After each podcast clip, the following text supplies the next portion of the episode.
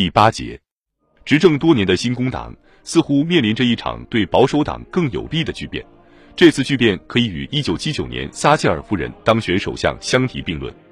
2008年初秋，经济进一步恶化，美国几家大银行的倒闭对英国的银行和建筑行业造成重大冲击。布朗出台了应对之策，成功的对几家银行实现了国有化，对资本市场实行了历来最大限度的国家干预，因此他的个人威望得到了部分恢复。但是，分析人士一致认为。英国经济将面临长时间的衰退，但是英国领导人面对的问题远不止经济危机。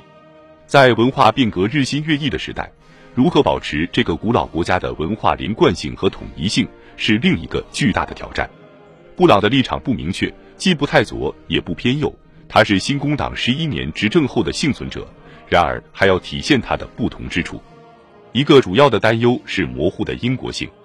在有可能出现国土分裂的时刻，这可是切实的担忧。历史学博士出身，在历届首相中独一无二的布朗，从专业的历史角度来处理这一问题。他试图把英国性与英国价值观联系在一起，包括诸如宽容和热爱自由等品质。但是这些品质很难与地球上任何体面的国民价值观区分开来。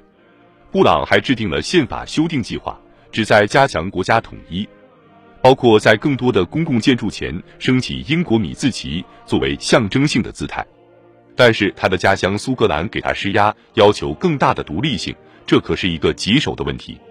随着事态的发展，二零零七年五月，在爱丁堡成立了以萨尔蒙德 （Alex Salmond） 为党魁的少数派苏格兰民族党政府，可能预示着三百年之久的联盟的解体。英格兰与苏格兰在一七零七年达成了结盟协议。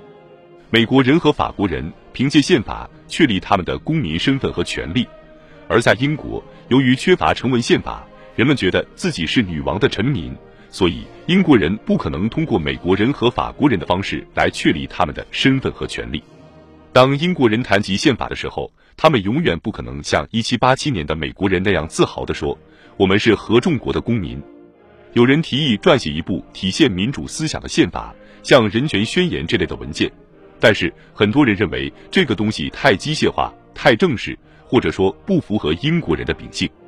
这片古老的大地历经两千年后，现在面临着凯尔特人的民族主义和大批欧洲移民的挑战，以及全球化所带来的文化压力。在这种背景下，如何保持它的民族连贯性呢？在一个被个人消费主义所分裂的社会中，一九四五年后的社会公民身份和公共领域还剩下什么？当未来很可能落入联邦制的变体中时，英国性到底有多大意义？太多的英国基本元素已经消失了，包括对爱国的新教的重视，来自欧洲其他国家，尤其是法国的威胁，航海和贸易的自由，以及帝国的遗产。或许福利国家是唯一的国家粘合剂。英国的未来形态是一个大熔炉。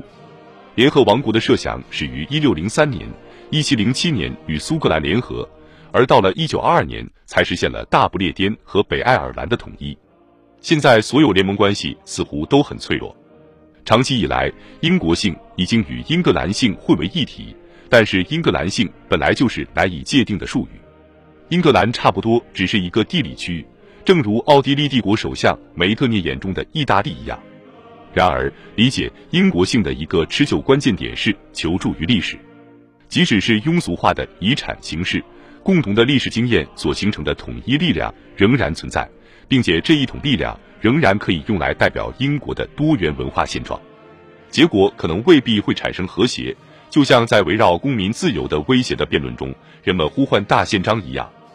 二零零七年，当人们庆祝废除奴隶贸易二百周年时，人们的意识形态比以往更加一致，这提供了一个积极的机会来反思当今的种族关系和文化多样性。除此之外，解放黑人不仅需要威廉·威尔伯福斯这样的白人慈善精英，还需要依靠黑人自身，无论是奴隶还是自由人。在法国，历史学家通过观察历史记忆，如回忆录、历史人物、事件、思想或象征的遗迹，探索了本国内更痛苦的分裂。这些历史遗迹渗透且支配了现在，并塑造了对未来的看法。